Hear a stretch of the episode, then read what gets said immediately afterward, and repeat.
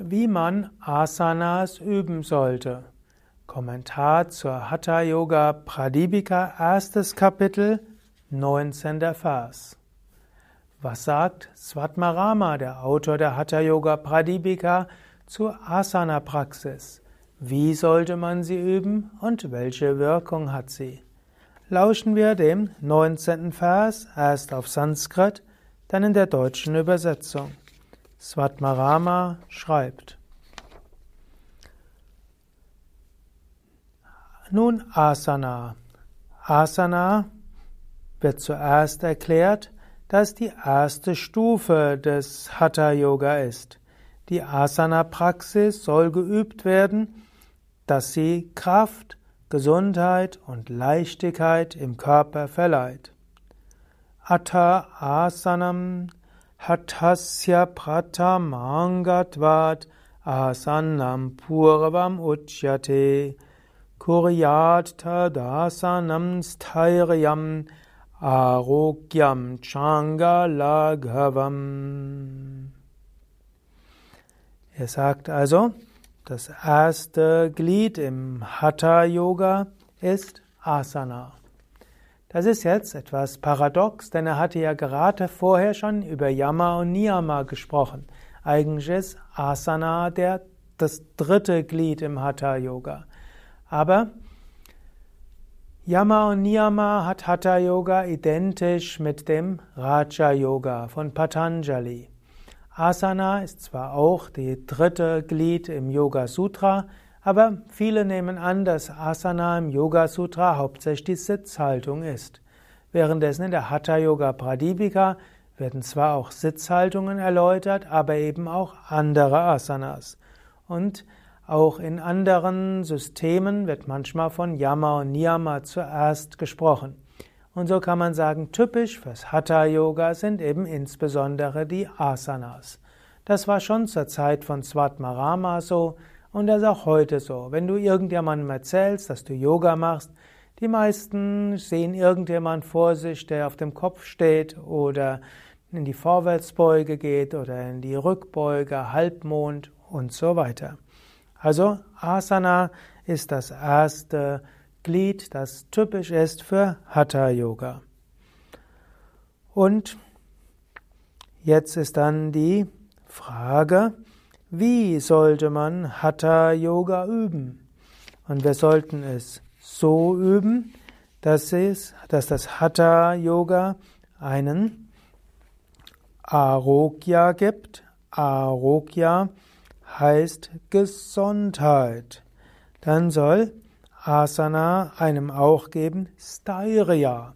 Und Stairya kann man übersetzen als Festigkeit und Ausdauer aber eben auch als Kraft und stark. Und schließlich soll Asana-Praxis ein Angalaghava machen. Das heißt eine Leichtigkeit des Körpers. Also drei Dinge, die Asanas bewirken. Arogya, Freiheit von Beschwerden und Freiheit von Krankheiten. Roga heißt ja Krankheiten. Krankheit. Arogya ist der Zustand ohne Krankheit, also Gesundheit. Und es soll einem dazu helfen, dass man eine Festigkeit bekommt und eine Stärke. Stairya heißt Festigkeit und Stärke. Und als drittens Laghava, also eine Leichtigkeit. Diese drei Dinge und das ist auch etwas, was Hatha-Yoga-Praxis von anderen Sportarten unterscheidet. Wenn du zum Beispiel ein intensives Fitnesstraining hattest, das hilft vielleicht auch gegen verschiedene Erkrankungen. Es hilft dir auch, dass du eine gewisse Stärke bekommst, Kraft und so weiter, auch Disziplin. Aber diese Leichtigkeit, die du nach einer Yogastunde spürst, die ist jetzt nach einem Fitnesstraining typischerweise nicht. Du magst dich wohlig, entspannt fühlen, aber selten leicht. Währenddessen nach einer Yogastunde fühlst du dich typischerweise leicht. Deshalb so wichtig, Yoga zu üben. Man kann diesen Vers auch interpretieren, das mache ich ganz gerne, dass man Asanas mit drei Schwerpunkten üben kann. Man kann zunächst schauen, dass wenn wir Asanas üben, dass sie einem zu Arogya verhelfen, Freiheit von Beschwerden. Das kann man noch weiter interpretieren, Freiheit von Verspannungen. Und bei Yoga Vidya sind die ersten Yogastunden in einem Anfängerkurs immer sanft. Menschen sollen zuerst lernen, ihren Körper zu kennen, sie sollen lernen loszulassen und zu entspannen, und das hilft, dass viele Spannungen und viele Krankheiten verschwinden. Also zuallererst geht es darum, Arogya, sanftes Üben, entspannendes Üben. So beginnen wir bei Yoga Vidya mit Anfängerkursen. Das zweite Prinzip ist dann Stairya. Stairya kann man übersetzen als Stärke und Festigkeit. Und das soll heißen, wenn du erstmal so weit bist, dass du diese Entspannung hast und das Körpergefühl entwickelt hast, jetzt geht es darum, auch intensiver zu praktizieren. Durchaus auch Asanas üben, die anstrengend sind. Durchaus Disziplin üben. Gerade dann, wenn du aufgehört hast, Asanas als Wettbewerb zu üben, und wenn du aufhörst zu schauen, wie gut du die Asanas übst im Verhältnis von anderen, Jetzt ist es an der Zeit, ohne Wettbewerbsdenken dich anzustrengen und durchzuhalten. Das gibt dir Stairya. Ich sage gern, der zweite Schritt der Yoga-Praxis ist intensives Üben auch vom Anstrengenden. Ich sehe es leider mit Bedauern, dass das gerade unter den Yoga-Vidyanern oft ist, dass sie diesen zweiten Schritt überspringen. Ich würde dir raten, mache das nicht. Geh ruhig auch mal in die fortgeschrittene Stunde, geh ruhig in die fordernde Stunde. Übe mal eine Weile, dass du diese Stärke hast. Es hat etwas, wenn du den Skorpion kannst, wenn du den Handstand kannst. Es hat etwas, wenn du Virabhadrasana, die Heldenstellung, wirklich eine Minute in der richtigen Haltung üben kannst. Es hat etwas, wenn du eine Minute in der Heuschrecke sein kannst oder eine Minute im Bogen. Ich weiß, es ist anstrengend, aber das ist gut. Auch mal anstrengend zu üben, das führt zu Steiria, eine Festigkeit, eine Stärke, eine Willensstärke. Die brauchst du.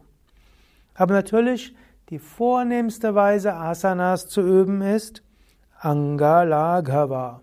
Also, so dass du anschließend dich leicht gliedrig fühlst. Und diese Leichtigkeit spürt vermutlich jeder, der bei Yoga in eine Yogastunde geht. Nach der Yogastunde ist eine Leichtigkeit. Darauf ist die Praxis ausgerichtet. Aber diese Leichtigkeit, was auch heißt, diese Subtilität, was auch heißt, große Gefühl für die spirituelle Dimension der Asanas, die geschieht, wenn du die Asanas lange hältst. Wenn du in der Vorwärtsbeuge fünf oder zehn Minuten oder länger drin bist, wenn du den Drehsitz einige Minuten hältst, wenn du zehn Minuten im Kopfstand oder im Schulterstand bist und dabei dich bewusst konzentrierst, vielleicht ein Mantra wiederholst oder bewusst Prana lenkst. Also der dritte Schritt der Asana-Praxis ist langes Halten der Stellungen mit spiritueller Konzentration und das führt ganz besonders stark zu Angalagava, Leichtigkeit der Glieder. Also Zusammenfassung. Asana ist das erste Glied der eigentlichen Hatha-Yoga-Praxis und es gibt drei Aspekte, wozu die Hatha-Yoga-Praxis führt. Zu Arogya, Freiheit von Beschwerden, zu Stairya, Festigkeit und Stärke und Angalagava, also Leichtigkeit der Glieder. Und das sind die drei Etappen auch der Yoga-Praxis. Erst entspannt, leicht, sanft, dann fordernd, intensiv mit Willenskraft und drittens langes Halten der Stellung mit spiritueller Konzentration. Ja, soweit für heute. Mein Name Sukadev von www.yoga-vidya.de hinter der Kamera Eduard, Schnitt Nanda und Fabian und Nico laden diese Videos und Audios hoch. Alles Gute, bis zum nächsten Mal.